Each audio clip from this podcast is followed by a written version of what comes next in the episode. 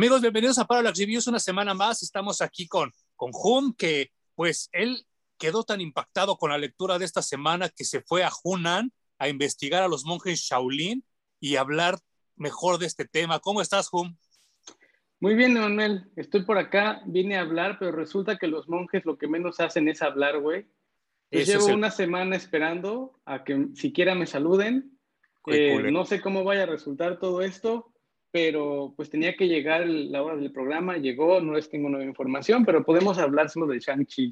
Muy bien. Eh, esta vez Humberto y yo no comparamos notas de lo que vamos a hablar. Todo lo que van a oír ahora es así como totalmente libre, porque eh, eh, acordamos no hablar nada de la película. Vamos a hablar de lo del cómic y todo esto, pero no, no hemos hablado nada de la película. Ya los dos la fuimos a ver y, este, y pues ahorita vamos a empezar a, a deshebrar todo lo que nos aporta Shang-Chi como personaje de cómic y como película y como personaje de la cultura pop, porque eh, Shang-Chi tiene muchos papás, son de esos personajes como Vampirella, que tiene como muchos papás y que se, se fue generando y creando con el tiempo a partir de la nada. Eh, la primera referencia que yo les puedo ofrecer es este, este libro que salió hace 100 años literal hace más de 100 años, escrito por Sax Romer, que aquí le pusieron El Doctor Diabólico, esta es una, una versión de España, pero eh, el asunto es que, que se llama en inglés The Insidious Doctor Fu Manchu, casi como el maligno Doctor Fu Manchu, y mucho antes que Darth Vader, mucho antes que, que el Guasón, mucho antes, hasta mucho antes que el verdadero Adolf Hitler, eh, Fu Manchu era el villano máximo de todos lados de los libros, de los cómics, de las fotonovelas, todo eso era, un villano prototipo que después se convirtió en un villano estereotipo. Pues eh, Marvel tuvo a bien en los 70 crear, a raíz de todo este boom de las películas de Bruce Lee y de Kung Fu que se estaban haciendo en ese entonces, un personaje que fuera como su Bruce Lee. Y entonces, copiándole un poco a, a DC Comics con Richard Dragon, crea a Shang-Chi, ¿no? No sé qué es, cuál fue tu primer como empapada con, con Shang-Chi. Bueno, lo primero que tengo que decir es que eh, tú tenías un amigo al que le decías el Fumanchu. Ah, sí. yo, no Porque tenía como... Por qué.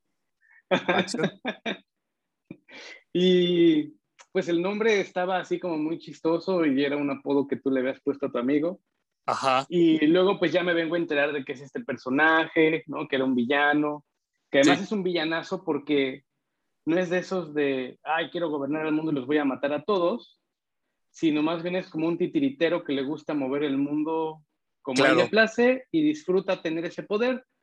Es un villano tan básico pero tan inteligente que se me antoja que rivaliza con Lex Luthor, ¿no? Uno de los mejores villanos de, de DC Comics.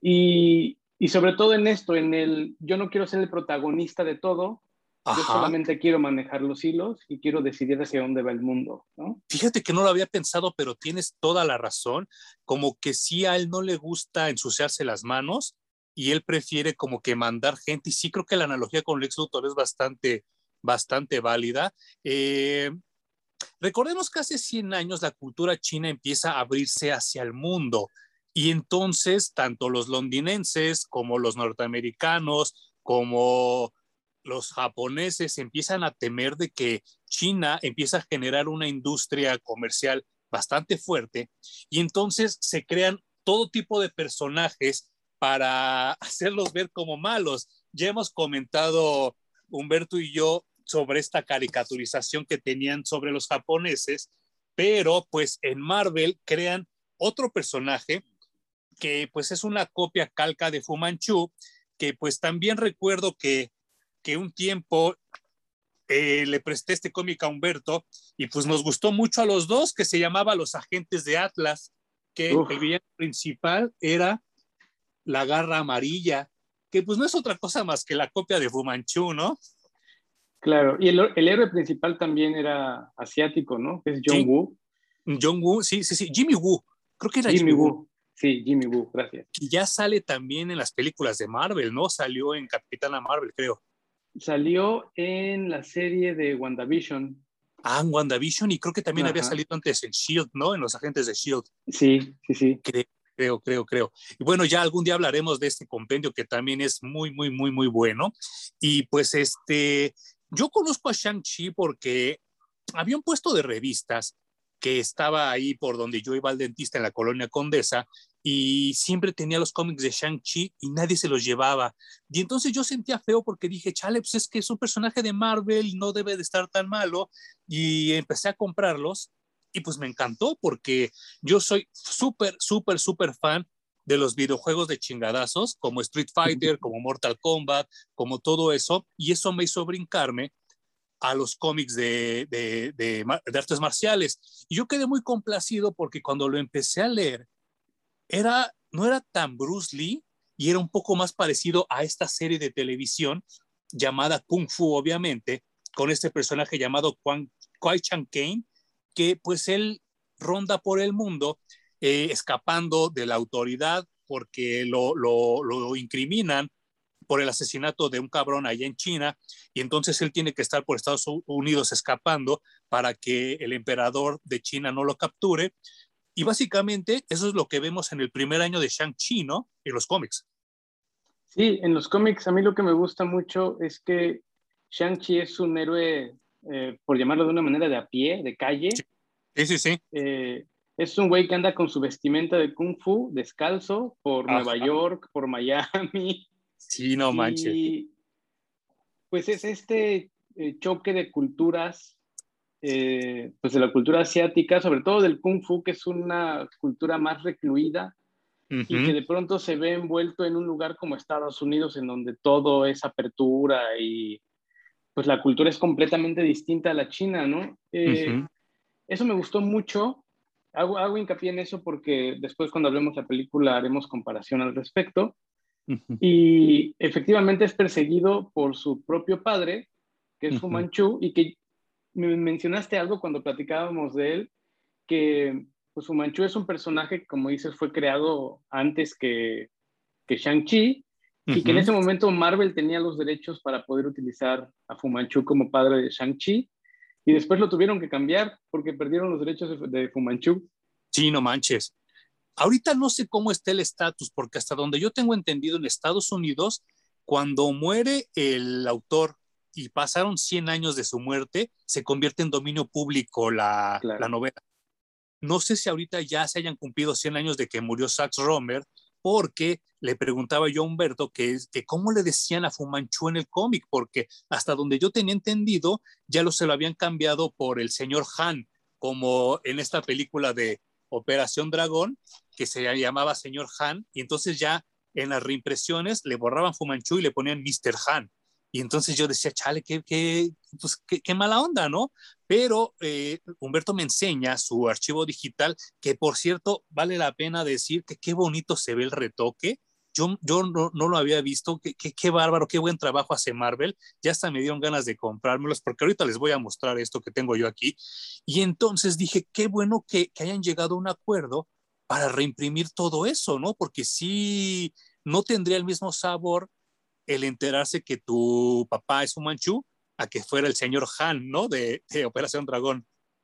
Exacto. Y además, este personaje también me vuela un poco la cabeza porque después de que el oriental, de que los asiáticos tenían esta pinta de villanos, llegó todo este cine de chingazos, de kung fu, al mercado gringo, que fue también un boom, fue una explosión de dinero y de merchandising y de todo lo que se les puede ocurrir. Entonces el estatus de los asiáticos cambia en la cultura norteamericana y entonces ya caben este tipo de héroes. Y no hacen lo que actualmente están haciendo, no dicen, ah, tengamos un ninja americano, ¿no? Como también lo hicieron en algún momento con películas, sino, güey, Shang-Chi es un personaje que incluso en el color de la impresión, el color de su piel no es rosita. No, no, no. ¿no? Es amarillo. Sí. Entonces, en verdad es un personaje, digo, también entiendo que estamos entrando en los estereotipos del color de piel, pero más allá de eso, me gusta ver que marcan una diferencia muy cabrona en la cultura gringa y ya saben héroes amarillos. no, y sabes, que también tenemos que recordar que hace 50 años, que es cuando sale Shang-Chi, eh, no había impresión digital, no había pantones, y entonces ellos tenían que echar la tinta para que pareciera oriental. Y entonces pues no había de otra que pintarle la jeta amarilla, ¿no? Y la piel amarilla tal cual, porque no había manera en que en el pantone pudiéramos atinar a un tono de piel asiático, ¿no? O sea, no había manera. Claro.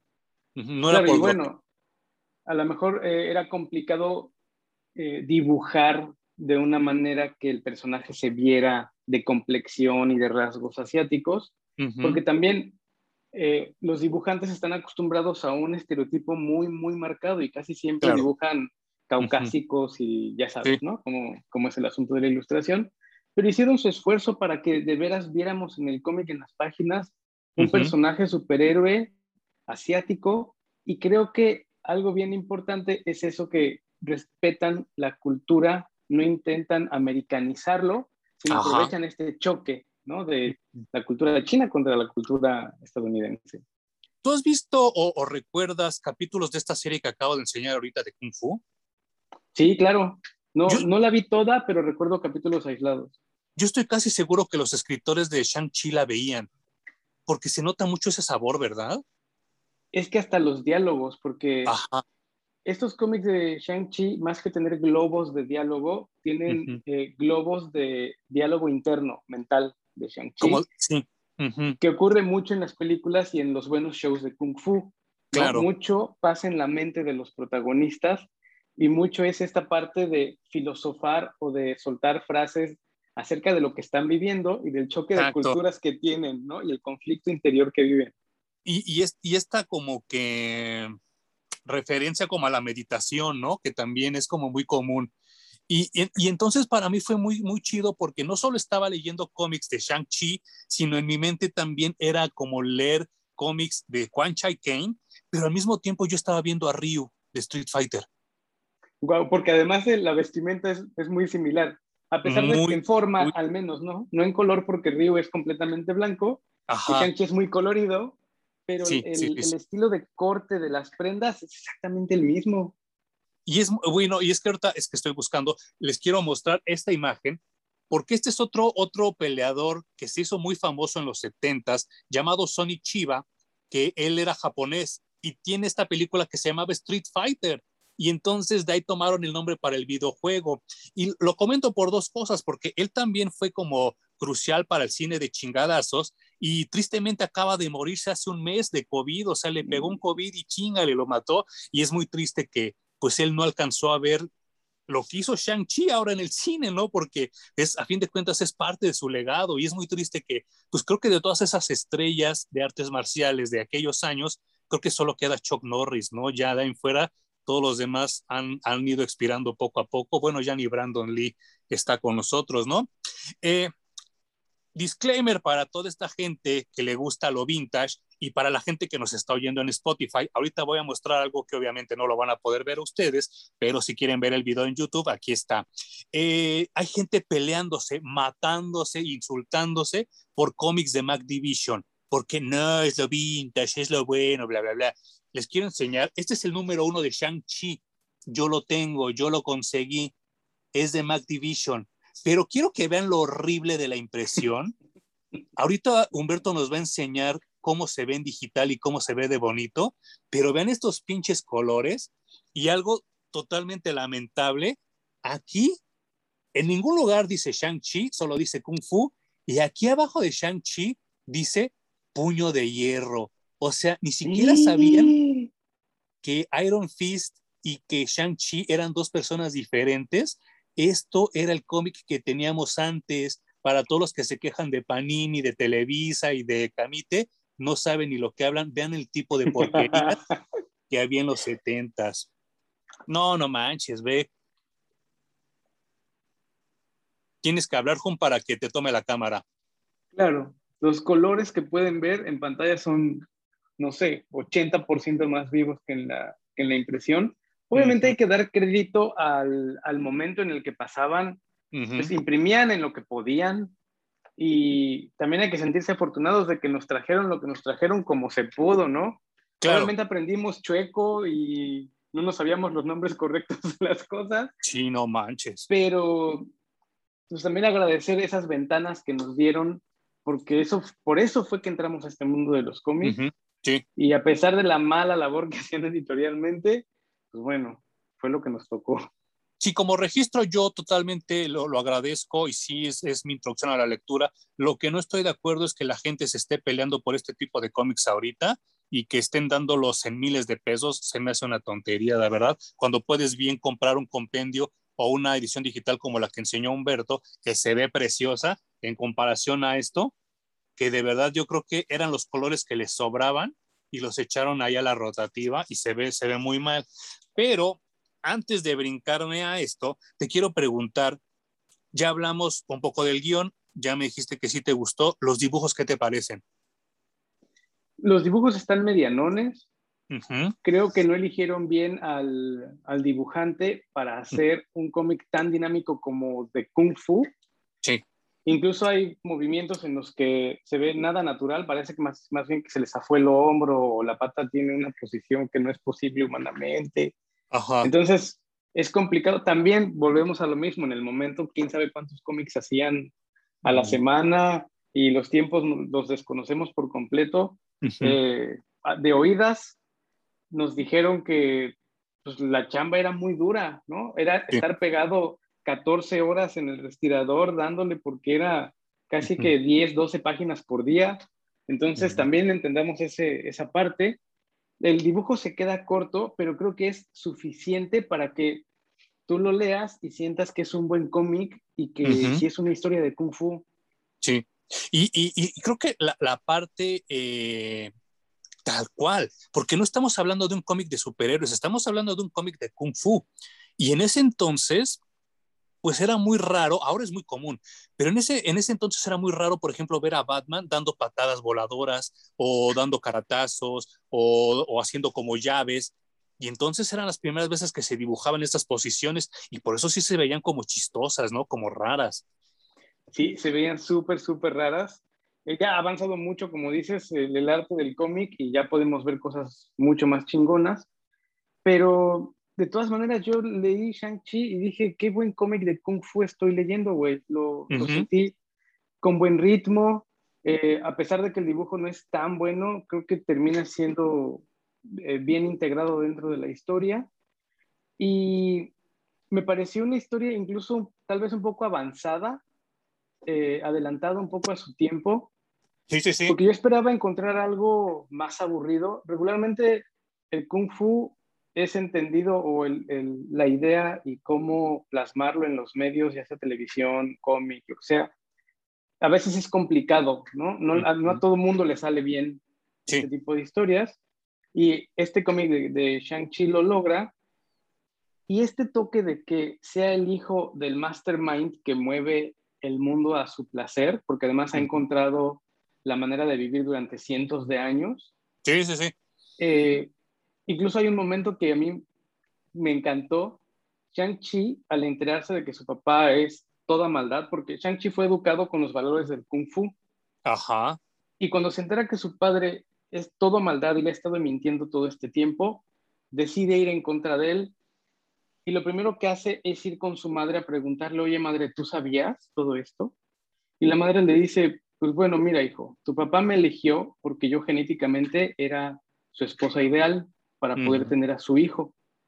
Entonces me ofreció dinero y me ofreció toda esta vida que tú ves ahora y pues por eso yo soy tu madre. Mm. Y pues Shang-Chi como Ryu, dices, ¿no? Tiene que agarrar su postal, darse la media vuelta y pues irse caminando porque no hay nada más no. que decir. Sí, no manches, está, está muy cabrón. O sea, yo, yo, llegó el momento donde al leerlo y al releerlo, sientes como el dolor y la soledad del personaje, ¿no? O sea, te das cuenta de que si es un personaje que está solo contra el mundo. Y sobre todo cuando llega a Estados Unidos, donde no hablan, no hablan su idioma, donde no tienen sus costumbres, donde lo ven raro, que dicen, bueno, este güey descalzo, ¿qué está haciendo aquí?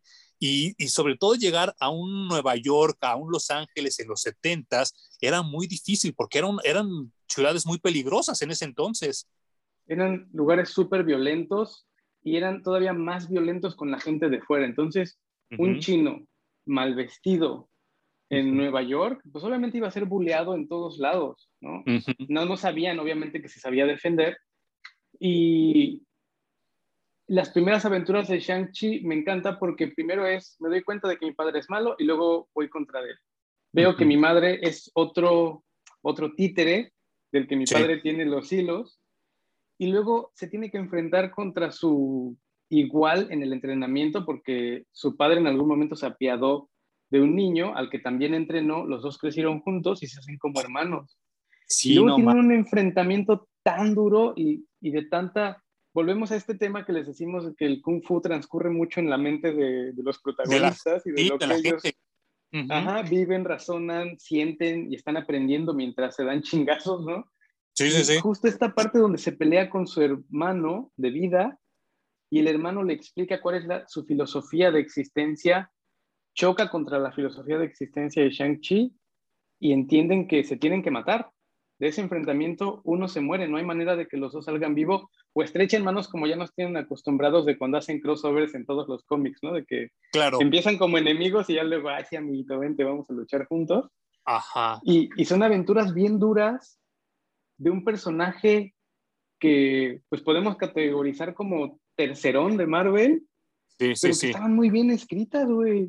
Sí, sí, sí. Y, y, que esta escena que me acabas de comentar con el, el, hermano de entrenamiento me hace recordar mucho esta otra película que se llamaba El Camino del Dragón, donde Bruce Lee se enfrenta a Chuck Norris, ¿te acuerdas? Sí, es la única claro. película juntos. Exacto, es que es el momento icónico porque son los, es el don chingón de que viene de China y el don Ujú. chingón de Estados Unidos en la misma Sí. película. Sí, sí, tiene, sí. tiene un peso icónico en las películas de Kung Fu, muy, muy cabrón. Y, sí, sí. y como dices, se puede ver ese paralelismo en, en el cómic y, y está padre que eh, efectivamente estos creadores tomaron muchas ideas y muchas historias del cine que todos conocemos y del que tú eres fan de Hueso Colorado. Sí, me encanta, me encanta y, y soy no- ya no soy solo fan de los videojuegos de pelea, también soy fan de los cómics de artes marciales y soy fan de las películas, o sea, se, se expande el mundo muy cabrón, muy cabrón. Y, y haciendo referencia a eso, también espero que te acuerdes, yo estoy casi seguro que sí. Había un videojuego mucho antes a Fatal Fury y a Mortal Kombat todo eso que se llamaba Street Smart, no sé si te acuerdas. Oh, Era- claro. Era Kenny Eh, eh, Ryu. Claro, esta portada me hace recordar mucho este videojuego porque el personaje es muy grandote, como eran los villanos de Street Smart y Shang-Chi se ve chiquito, ¿no? Entonces como que me recuerda mucho a Street Smart y hasta me puedo imaginar que los que inventaron Street Smart han de haber visto esta portada y han de haber dicho, no mames, esto es lo que tenemos que hacer, porque hasta en la posición en la que va caminando el villano me recuerda mucho a Street Smart, ¿no? Claro, y qué juegazo, me encantaba, güey. Sí, sí, sí. Lástima, además podíamos, se podía jugar de dos al mismo tiempo. ajá, para achicalar al grandote, ¿no? Ajá, estaba re chido ese juego. ¿Y ¿Qué, qué te hace, ¿Qué te hace pensar los personajes secundarios que se van introduciendo a la trama? O sea, por ejemplo, la, la hermana o, o, bueno, hasta Razor Fist, ¿no? Que también después se convierte como en un, como su rival más, más, este, más apegado, ¿no? Bueno, eh, también el primer crossover que tiene y que me parece una decisión ultra lógica es con Spider-Man, Ah, claro, sí, sí, sí, sí. ¿no? Porque, o sea, no sé por qué en mi mente sonó que era el primer paso lógico, pero por esto de que sabe dar chingazos y que y que a lo mejor un buen rival que, con el que se podría medir de inicio, al menos en sus primeros días, era con Spider-Man. No, no sé por qué me funciona muy bien en la cabeza. Sí, Y claro. efectivamente ese es su, ese es su primer crossover. Eh, Que por cierto nunca llegó a México. no manches, eso no Yo sabía. nunca lo leí, ¿eh? Yo nunca lo leí ni en novedades, ni en Mac, ni en ningún lado. No sé si haya llegado así en otra editorial, pero yo nunca lo leí en México. Órale, güey. Ahorita les enseño la portada, pero algo padre de Shang-Chi es que los personajes entran y salen todo el tiempo. Es como una obra teatral, Sí, ¿no? Entra, hace algo que le cambia la dirección al, al personaje principal, que es Shang-Chi, y se va. Y luego viene el otro y se va, pero no perdemos el foco y siempre, siempre Shang-Chi está en el centro de, de la acción y siempre nos está compartiendo para lo que, o sea, el significado de lo que está ocurriendo y volvemos otra vez al diálogo interior, ¿no? Shang-Chi nos está platicando todo el tiempo qué es lo que pasa. Sí. Me encanta. Y hay otro personaje que sí sale en el cómic que se llama Neyland Smith, que él, uh. él sale en la novela original, él es el detective que está buscando cómo capturar a Fumanchu, pero en el cómic ya está envejecido, o sea, ya es un señor grande, y en el libro es, un, es un chavo, ¿no? Es un detective que está buscando a cómo, cómo capturar a Fumanchu. Es el único personaje que se retoma de la novela, pero pues también es importante porque creo, creo que hiciste muy bien en señalar el que Shang-Chi llega de una manera muy inocente a Estados Unidos, porque él en su mente todo su mundo era su papá y era el kung fu y era entrenar y era todo eso. Entonces cuando llega a Estados Unidos de los 70 que pues dicho sea por la historia, no por mí, era un, país lleno de corrupción, lleno de drogas, lleno de prostitución y lleno de cosas así, pues Shang-Chi se desilusiona, pero al mismo tiempo como que le, le emociona, ¿no? El conocer algo nuevo. Claro, y todo el tiempo eh, remarcando y recalcando los valores que él trae y cómo no aplican en la sociedad en la que está metido. Hay un, hay un diálogo en donde Shang-Chi entra a un museo y el policía le dice, a ver usted, ¿qué? ¿Por qué no trae zapatos? Vayas a poner zapatos, ¿no? No, ma Y le dice Shang-Chi, bueno, pues que tanto miedo le tienen de que su pie toque la tierra, el asfalto no los separa lo suficiente de la tierra, que todavía necesitan ponerse zapatos. Dije, wow, güey, o sea, claro, típico diálogo de Kung Fu. Claro, y el policía ya ni le contesta, ¿no? Mm. Se queda callado ¿qué, porque... ¿Qué pues dices al respecto? Sí, sí, sí, claro. Y e, e, es, es, es bastante, bastante bueno.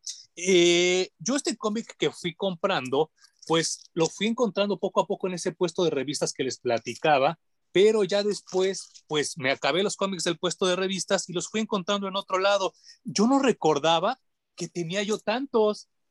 La madre, no manches. Sí, junté varios, o sea, sí, sí. Qué bárbaro.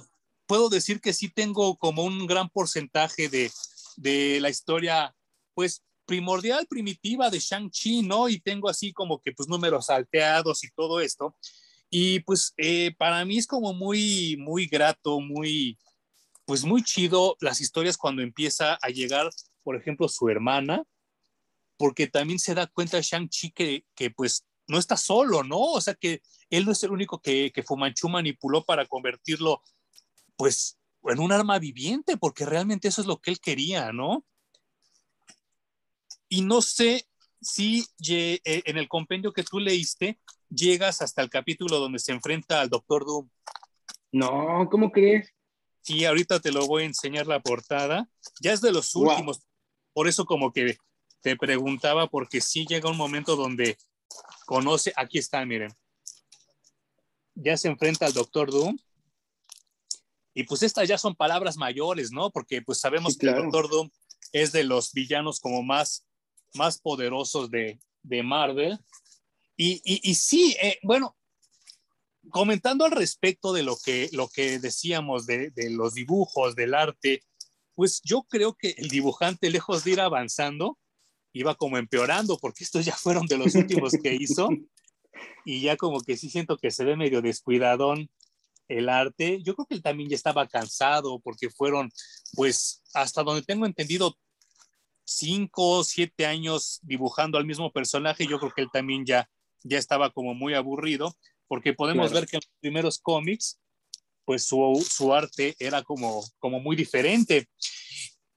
Y yo recuerdo en los noventas que salió un, un capítulo de los X-Men particularmente con Wolverine, que va como a una isla y entonces se encuentra con Shang-Chi y se saludan como muy cuates y qué onda, cómo estás y todo.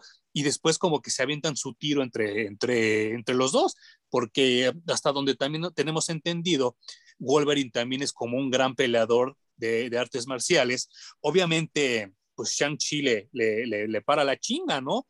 Y entonces como que me puse a pensar mucho en este nivel, ¿no? Dije, a nivel de madrazos, así madrazos limpios, yo creo que solo Daredevil, ¿no? Se le podría poner como al tiro. Pues sí, sí, porque si ya piensas en cosas como el Capitán América, que ya sí sabe dar chingazos, pero ya también tiene el suelo del super soldado que le da una superioridad muy marcada, ¿no? Claro. Pero sí, tal vez con Daredevil sería un buen tiro limpio. Porque Iron Fist pues también tiene pues el puño de hierro, ¿no? Y sería como un poco desequilibrado. Y bueno, ahora fíjate que después de leer Shang-Chi me sale sobrando Iron Fist. Ah, justo, justo eso te iba a preguntar porque también esta misma editorial trae Iron Fist a México y se convierte pues en un fenómeno pues, pues brutal, tan brutal que ya después de un tiempo que se les acaba el cómic, los escritores y dibujantes mexicanos lo continúan y pues podemos ver que sí el estilo es totalmente diferente y las historias pues estaban casi casi hechas como al estilo de lágrimas y risas, pero pues llega, sí, no, no manches, ya, ya, eran muy ridículas, pero llega, este, llega Iron Fist, eh, no sé si llegaste a leer Richard Dragon de DC. No, no jamás en la vida. Era, era como la contraparte de Shang-Chi con la diferencia de que Richard Dragon era un criminal y entonces lo agarran robando una casa y el que lo, lo, lo detiene le dice, güey, pues es que tú tienes mucho potencial y lo estás gastando a lo pendejo. Mejor yo te voy a enseñar kung fu para que aprendas a hacer este, pues, cosas buenas de tu vida, ¿no? Y también es como muy interesante. Llega otro personaje llamado Karate Kid que que él era de la Legión de Superhéroes y obviamente pues de ahí tomaron el nombre para la franquicia de Karate Kid y entonces todo se vuelve kung fu en los setentas y está muy chido, pero yo también concuerdo contigo que ninguno tiene el sabor de Shang-Chi. Es que es como un sabor muy único. Sí, también creo, creo lo mismo después de, leer tanto Shang-Chi. Eh, hemos tenido todos los 70s, 80s, incluso parte de los 90s de películas de chingazos, eh, no solo de asiáticos, sino también, pues ya mencionamos Iron Fist, y así como hay gringo que tira caratazos, pues en las películas, en las series, en los videojuegos, en todos lados también. Em, casi que a mí películas de kung fu recientes que digan, no manches, me gustaron un montón, pues las tres animadas de Kung Fu Panda son como, curiosamente, ah, se me hacen unas muy buenas películas de Kung Fu, güey. Y que ahora que lo mencionas antes de que nos brinquemos a la película, no sé si te fijaste que las coreografías que hace Shang-Chi son las mismas que hace el Panda Po, ¿eh? En Kung Fu Panda. Sí, alguien, dijo, no me acuerdo quién, pero sí, era así de Po, ahí está Po. Sí, sí, es, es, es, el mismo movimiento porque yo un tiempo estudié Tai Chi por esta obsesión que tengo con las artes marciales, estudié Tai Chi, estudié Karate Do y estudié este, Taekwondo. Y entonces ese movimiento que hace Shang-Chi y que hace Po el panda, de que con la pierna marca como el territorio, es el movimiento de apertura para, para el Tai Chi y para el Kung Fu. Y entonces sí, yo cuando lo vi dije, ah, cabrón, pues es mucha, mucha atención al detalle. Pero no me quiero brincar todavía a la, a la, a la película, eh, sin mencionar antes que a mí se me hace totalmente loco. Bueno, eh, hasta donde yo tengo entendido, esta película que vimos de Shang-Chi tenía que haber estado entre Capitán América y Iron Man 2. Y entonces a partir de ahí iban a construir al personaje del mandarín. No sé a qué pendejo se le ocurrió el no hacerlo, y entonces tuvimos que esperar 13 años para que llegara la película y tuvimos que fumarnos la mamada del mandarín de este que vimos en Iron Man 3, ¿no? Obviamente aquí le quisieron medio resanar, a mi gusto no les salió y ni siquiera tuvo que, haber, que haberse mencionado, pero la, la tirada era de que entre Iron Man 2 y Capitán América estuviera Shang-Chi para que para Iron Man 3 se enfrentara al mandarín y tuviera los anillos, cosa que pues obviamente no sucedió. Yo estaba muy emocionado porque yo, en ese entonces era cuando yo estaba, yo estaba consiguiendo estos cómics de Shang-Chi y dije, no mames, está súper bueno, nunca llegó. Yo, yo creí que ya no se iba a hacer y entonces pues yo, yo estaba como muy triste porque llegó Marvel contra Capcom 1, Marvel contra Capcom 2, 3, 4 y nunca llegó Shang-Chi. Y entonces dije, hubiera sido muy, muy bueno aventarte un tiro Ryu contra Shang-Chi, hubiera estado poca madre, ¿no? hubiera estado súper chingón. Bueno, hasta Iron Fist está también en, en los juegos de Marvel contra Capcom, ¿no? Y se tardaron ¿Cómo no metieron a Shang-Chi, güey? ¡Qué coraje! Bueno, y pues efectivamente el personaje del mandarín es un personaje súper importante en los cómics de Marvel.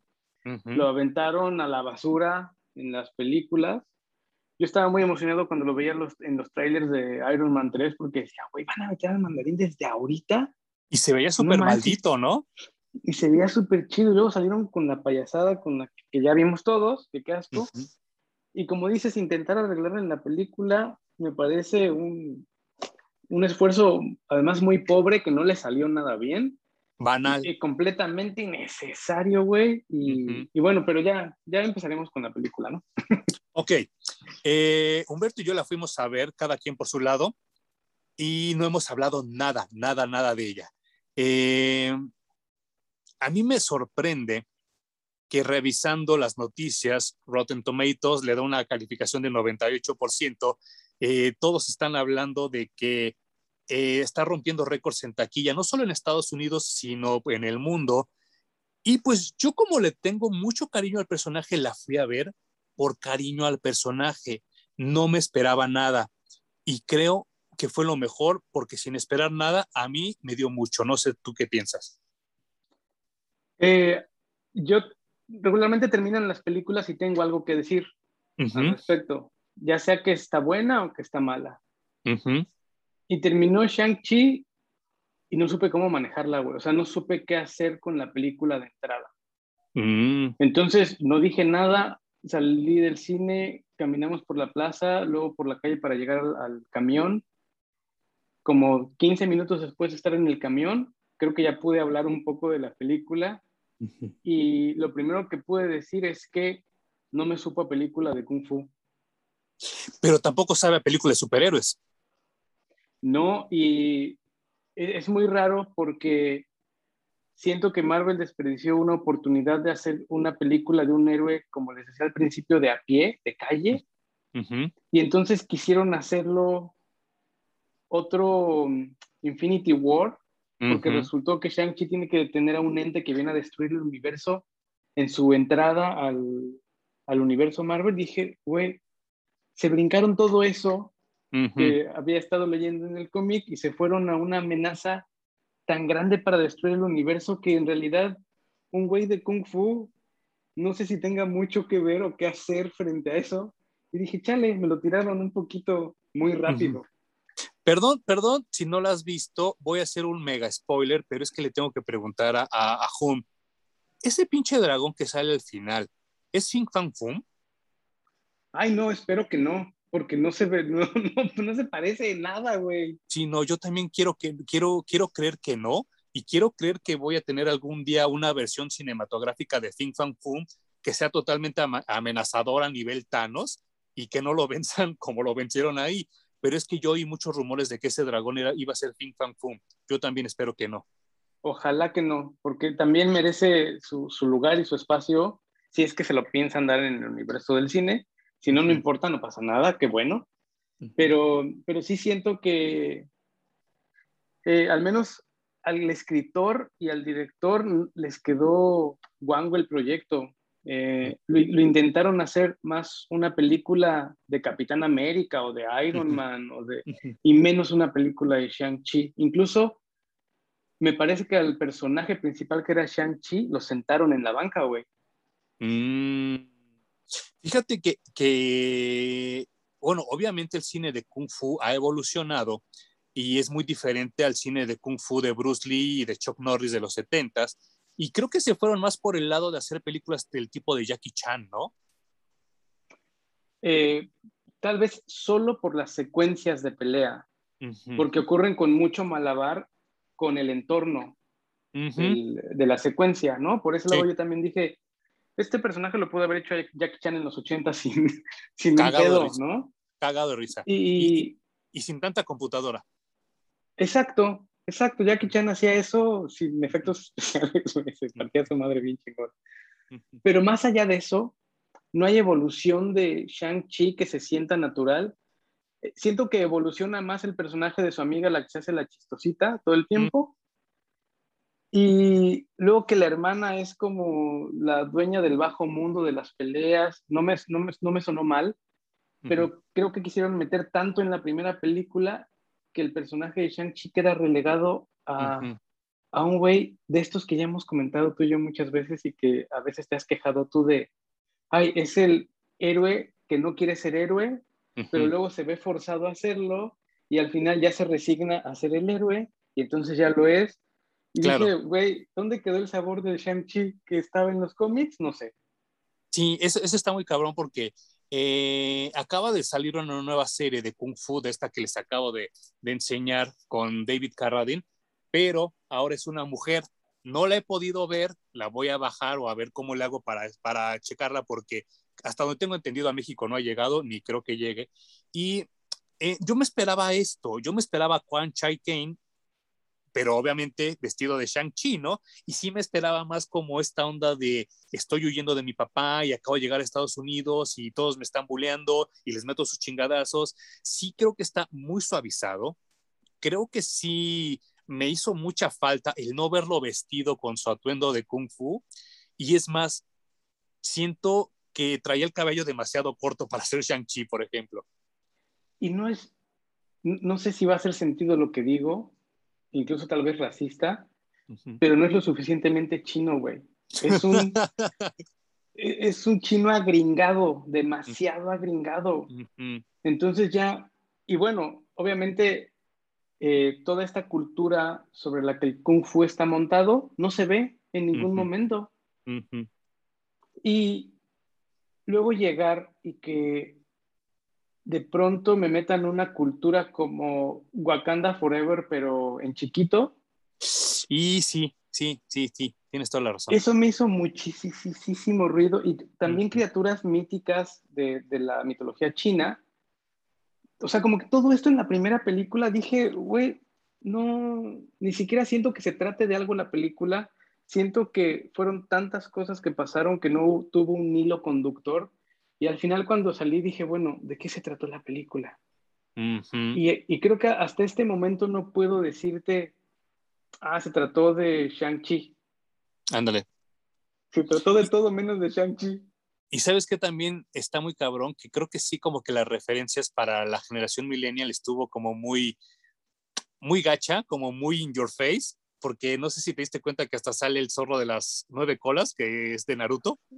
De Naruto, y Pokémon tiene su zorro de nueve colas también, y bueno, sí, claro. Y sí, sí, creo que el momento en el que se meten ahí, una gran parte de la película se cae.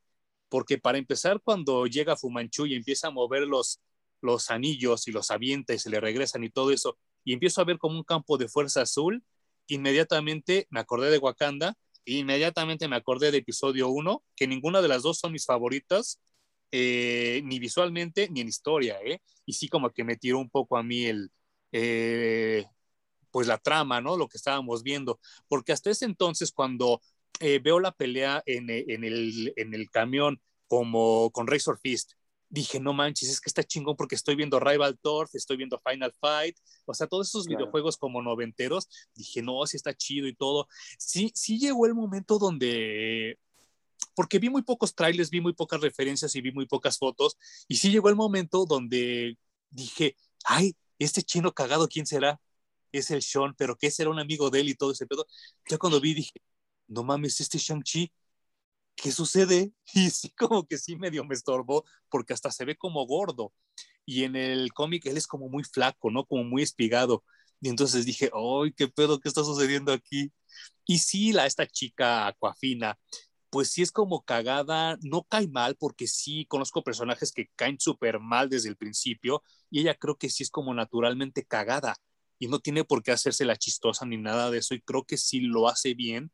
Eh, me gusta mucho esta esa parte donde ella quiere negar que es china y hasta cuando está en China no quiere hablar chino con los chinos y dice, no, no, no, yo hablo muy mal, yo hablo muy mal, pero cuando ya está con los monjes, les entiende, les contesta y todo eso, esa parte me parece muy bien, porque sí es como como está, lo hemos comentado antes, que ahora los asiáticos quieren ser norteamericanos y los norteamericanos ahora quieren ser asiáticos y vivimos en un mundo muy raro. Esa parte me pareció muy bien y no lo había pensado y creo que tienes toda la razón Y creo que sí, los personajes alrededor de Shang-Chi crecen más que el mismo Shang-Chi en la película y tienes toda la razón, no lo había pensado.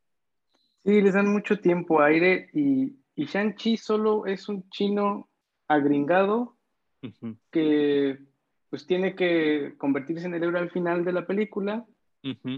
Y, ya, entonces todo este espíritu del que hemos estado hablando al principio del kung fu eh, se pierde en favor de tengamos buenas coreografías de pelea y ya, porque en, realidad no sabemos qué ocurre dentro de Shang-Chi. Solamente ve, lo vemos reaccionar ante, ante lo que estaba ocurriendo en el momento, en la secuencia en la que está, y, y ya, más allá, no sabemos nada. Hay una, hay una escena, no me acuerdo en qué película es, que también es de chingazos, obviamente, en la que la, la, secuencia solamente toman a los dos peleadores, uno en cada extremo de la pantalla. Ajá. Y alguien está narrando que la pelea en realidad ocurre en sus mentes, porque están midiendo al oponente, ¿no? Están viendo qué alcance tiene, qué arma trae y todo. Los primeros cinco minutos de pelea ocurren en la mente de los peleadores y luego la pelea real dura 30 segundos. Sí, ¿no? Creo que es la de Hiro, de Jet Li, ¿no? Creo que sí, creo que sí es la, la de Hiro. Ah, bueno, entonces fíjate que, que, que, hace rato se te olvidó mencionar de películas recientes de Kung Fu que son buenas y, y, y se, se, me hace raro que se te haya olvidado porque tú me las recomendaste a mí. Son las de Jeep Man, las del maestro. ¡Oh, este. Bueno, que no hay más Kung Fu que esas, güey. No, no, no, no, no, no, no. Yo, yo enloquecí. Yo no sabía de ellas hasta que tú me las recomendaste. Y no, no, no. O sea, sí me, me explotó la mente. Sobre todo porque la primera, sobre todo la primera, está basada en, en acontecimientos reales, ¿no? Y entonces pues sí, no, no, no puedes irte más kung fu que esto, ¿no? E, e, el, el, actor es excelente, sus coreografías son excelentes, el soundtrack es totalmente chino y entonces, eh, para, eh, para, mí esta se me hace una gran película de Kung Fu de los años recientes y si, si no la han visto se la recomiendo ampliamente. Yo me esperaba algo así, yo me esperaba algo como Ip Man. Claro. Y sí, como que sí está demasiado, ni siquiera puedo usar el término hollywoodense, tendría que decir, está demasiado millennial, esta, este Shang-Chi. Sí, está, como, está, está gacho usar el término así. Uh -huh. Siempre me pone un poco de malas tener que usar ese término, pero uh -huh. sí, está hecho para, para banda muy, muy reciente, uh -huh. que, que, tiene sus quiebres con este tipo de películas y de temas, pues en, en los últimos años, ¿no? Que no se ha empapado más de, de, este, de esta cosa de Kung Fu. Y ahora que mencionas Ip Man, me encanta que si hay alguien que está formado en el Kung Fu, no necesita pretexto para ser héroe. Su misma claro. formación Uh -huh. es, es, para un héroe, no hay más. No, no, uh -huh. no, le tienes que matar al tío ni. Sí, no manches. Nada, güey. Uh -huh. Ya es un héroe hecho y derecho. Entonces, la, el crecimiento solamente puede ser espiritual y, y filosófico y existencial.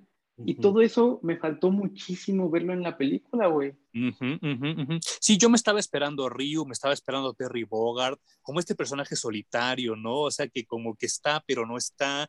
Y entonces cuando empieza la película y el güey cuida coches, dije, ah, pues sí, porque nadie lo tiene que encontrar. Pero ya después, después te das cuenta que pues pues un chino más, ¿no? Viviendo en San Francisco. Y sí, sí dices, ¡ay, no, no manches! Bueno, ahora que mencioné el soundtrack de Jeep Man, eh, Ah, porque según yo se pronuncia Jeepman, así me dijeron los chinos, ¿no?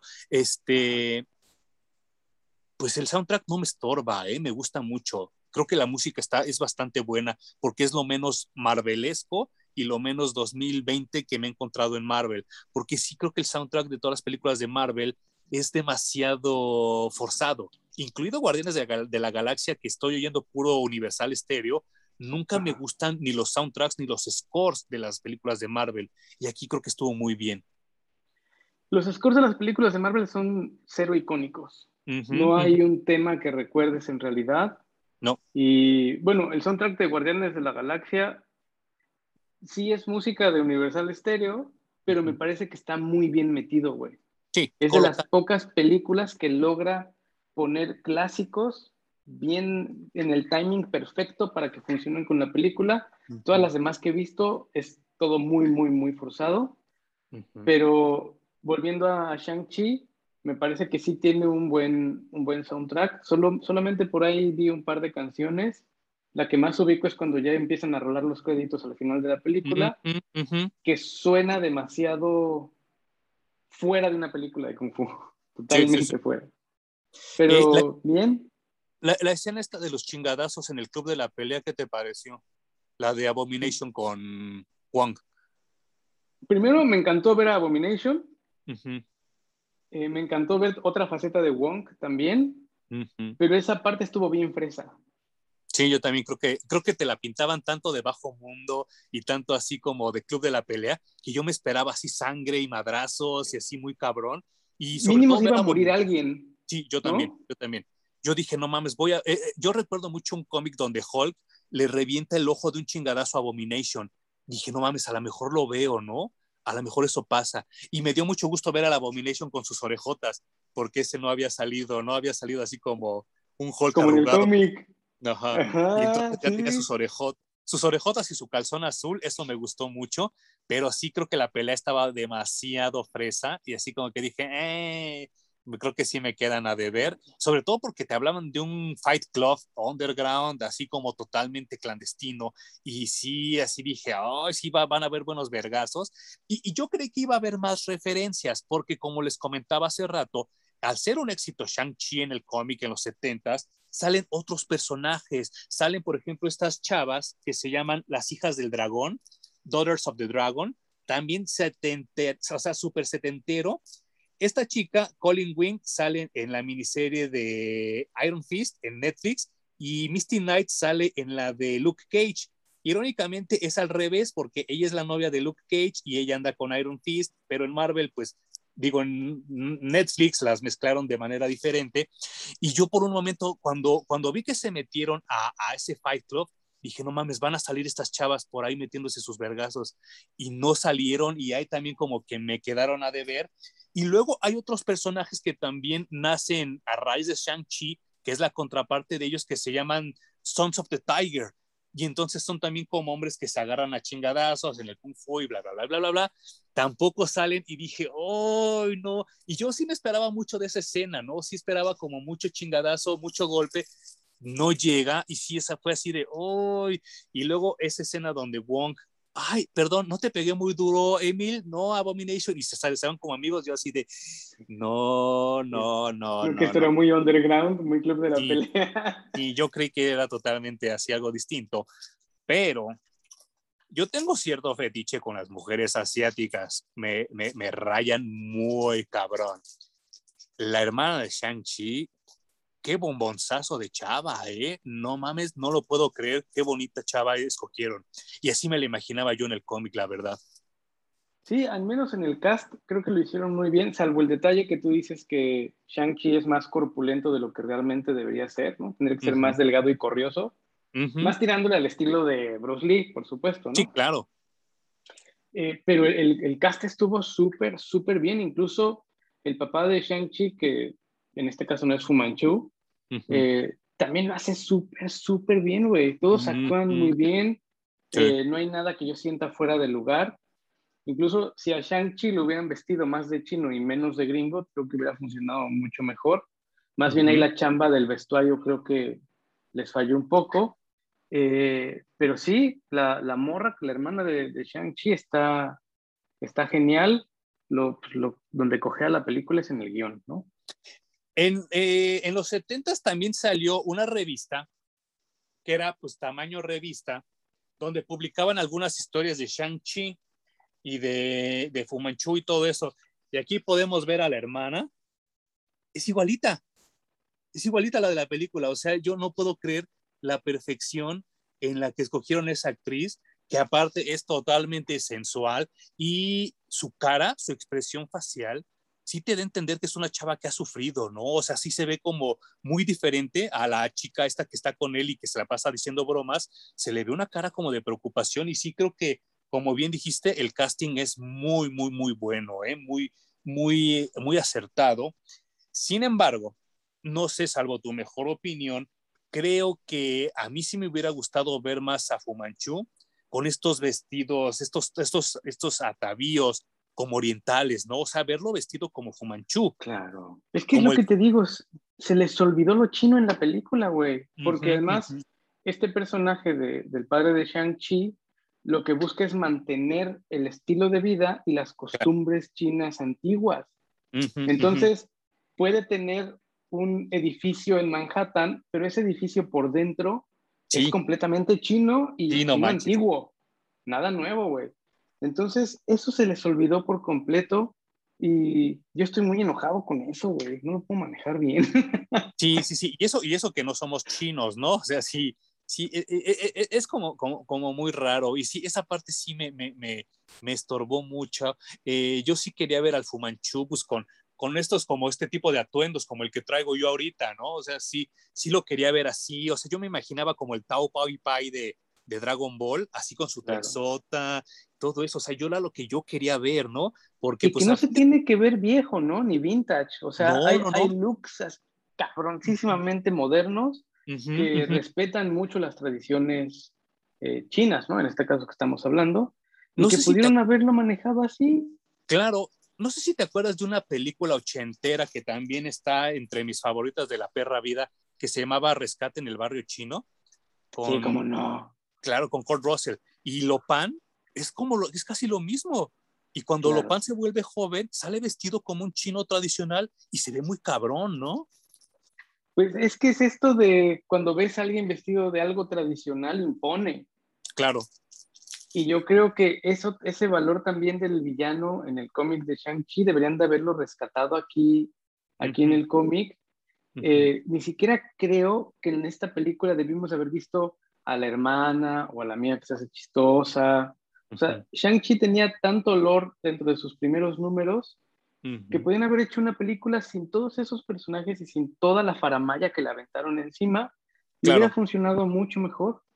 Y, y, que lo mismo hicieron con Ant-Man, ¿te acuerdas? También Ant-Man lo sobresaturaron de personajes que ni existen en el cómic y que a la gente, pues como les cayeron muy bien, pues siguieron saliendo, ¿no? Y yo así de, o sea, Ant-Man me gusta mucho, creo que Paul Roth es un, es un buen actor y creo que sí cumple, pero también cuando salí del cine me pasó lo mismo que dices tú ahorita, así de, chin, pues creo que sí está buena la película, pero nunca había Ant-Man, ¿no?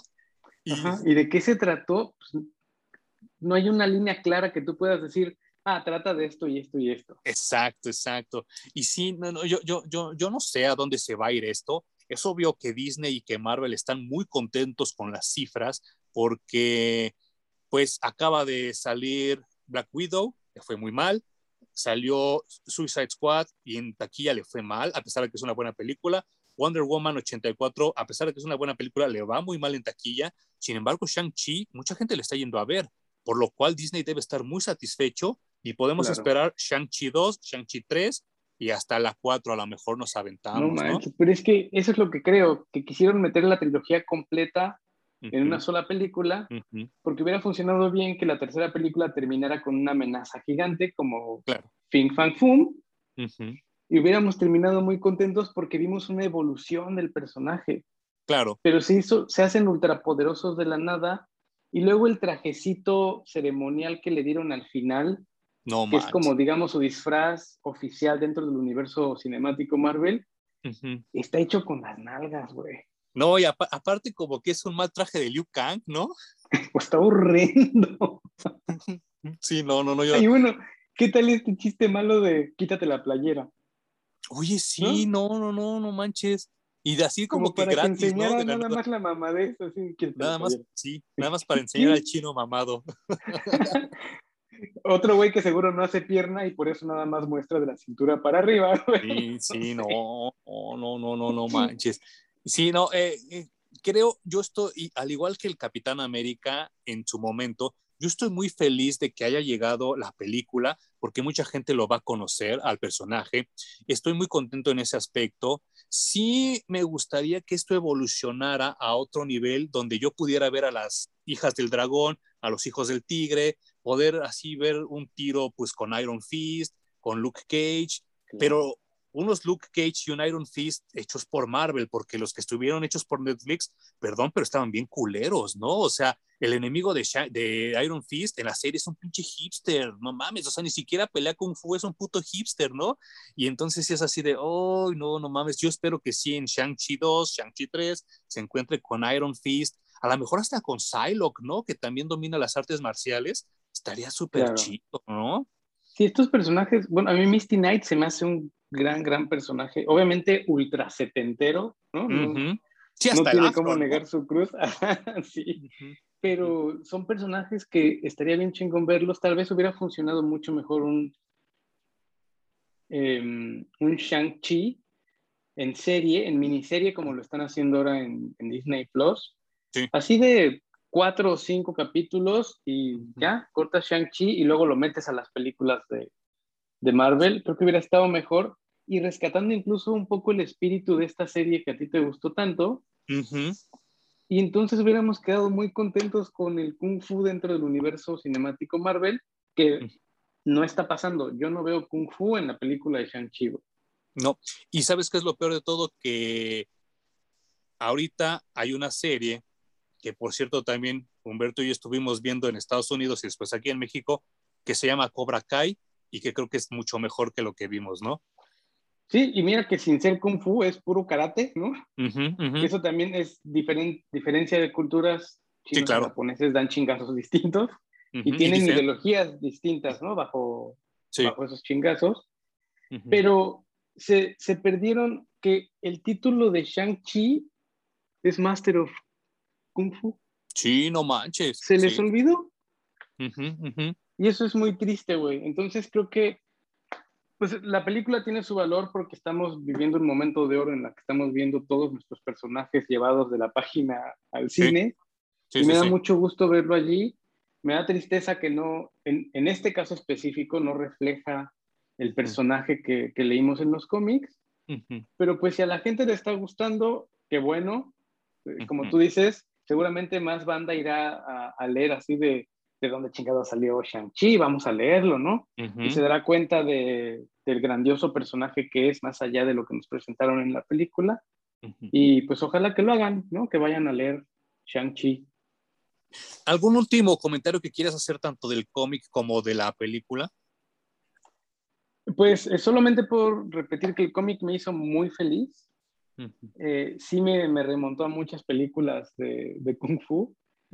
Eh, la película, pues es lo que es, es para ir el domingo a entretenerse a ver un personaje de Marvel y a ver en qué más conecta con todo el universo cinemático.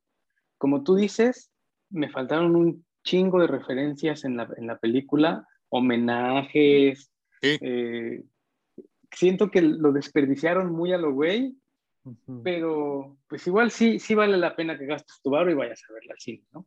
Sí, claro. Eh, eh, eh, creo, que, creo que es un gran esfuerzo. Yo, yo prefiero pagar por ver Shang-Chi que por ver la decimoctava película donde a Batman le asaltan a sus papás y los matan y ya todo esto como lo mismo y sí, ya, ya, ya, estoy un poco cansado. Sí creo que esto es una bocanada de aire fresco porque también yo no he visto todavía Black Widow, pero me han hablado muy mal de ella, dicen que es totalmente, que, que apesta a este cine de superhéroes que ya está envejeciendo y que ya no, no, este, no aportan nada. Creo que sí, Shang-Chi es una bocanada de aire fresco, tanto para el cine de Hollywood como para el cine de superhéroes, porque creo que vienen 70 películas que van a saber a lo mismo, ¿no? Creo que la única diferente va a ser Doctor Strange y Spider-Man, pero de ahí en fuera todo nos va a saber a lo mismo y es una fórmula que ya se está gastando y que obviamente la gente ya se está dando cuenta y por eso no está yendo al cine porque ya también se están cansando de las mismas historias. Sí creo que hay mucho corazón en Shang-Chi, creo que sí está la película escrita para el momento en el que estamos viviendo. Sí me faltó violencia, sí me faltaron chingadazos, sí me faltó entrenamiento porque volvemos a lo mismo del camino del guerrero porque este güey de la nada es chingón. Y entonces no vemos su evolución del personaje, ¿no? No vemos cómo cómo llega hasta ese momento. Vemos alguna que otra escena donde le meten sus vergazos y que está entrenando y todo, pero no vemos cómo llega a ser eh, el arma viviente que quería su papá, ¿no? Y no vemos tampoco este, este desgaste de la relación papá e hijo que se ve muy clara en el cómic, porque Shang-Chi está con el corazón roto de que se entera de que su papá es un culero, ¿no? Y en la película no se ve tanto. Es más, siento que hay un momento donde la misma película y el director te hacen trampa y entonces te encaminan a que sientas feo por el villano, ¿no? Claro, que ya, se me hace chafísima. Eh, algo que también me faltó ver son cuando aprende los valores y preceptos que lo llevan a traicionar al padre. Claro. Porque bueno, tienes claro que sabe dar chingazos, pero ¿y, los valores? O sea, no te lo explicas, güey, ¿no? Eso me faltó. Sí, sí, sí, claro. Y pues yo nada más para cerrar esto, eh, desafortunadamente no hay nada de Shang-Chi que leer en español más que estos cómics setenteros que yo fui juntando. Eh, se rumora que va a salir a finales de septiembre, o sea, ya para que algo de editorial Televisa, pero hay que checar qué es lo que llega, porque si es algo como de lo de los 2000 para acá, no es tan recomendable, pero sin embargo, pues si ustedes leen inglés, busquen esta edición digital que nos enseñó Home y creo que también está este, la versión física, ¿no? Se llama Epic Collection, creo, ¿no? Exacto, es la Epic Collection de Master of Kung Fu.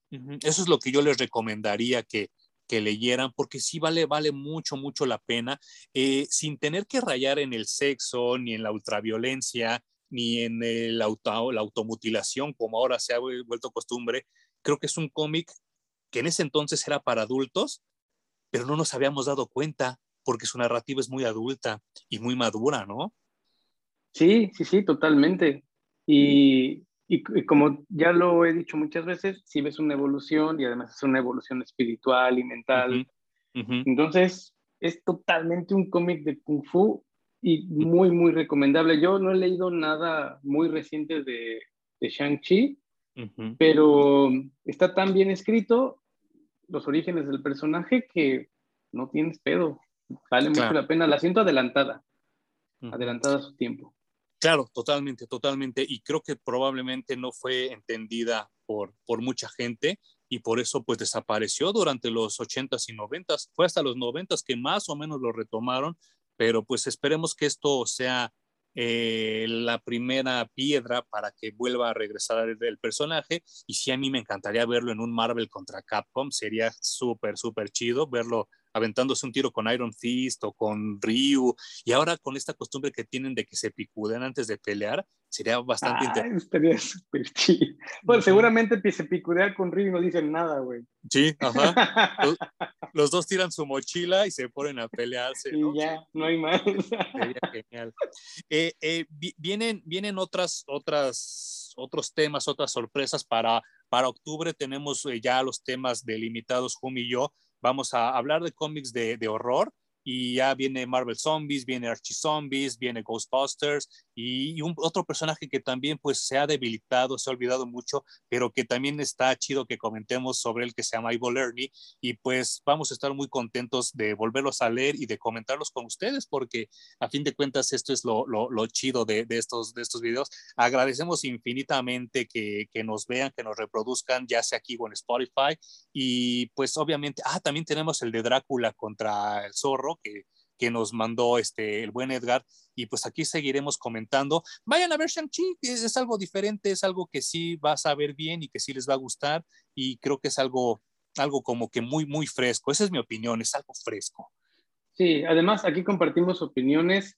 Eh, ustedes no pueden vivir a través de nuestra experiencia, ni pueden decidir en base a lo que nosotros les decimos que nos pareció la película. Vayan y hagan un juicio propio de si les gusta o no y si pueden, pues escriban, compártanos si les latió, si no les latió, y si encontraron los cómics, si no encontraron los cómics, porque la plática entre más seamos, más rica es.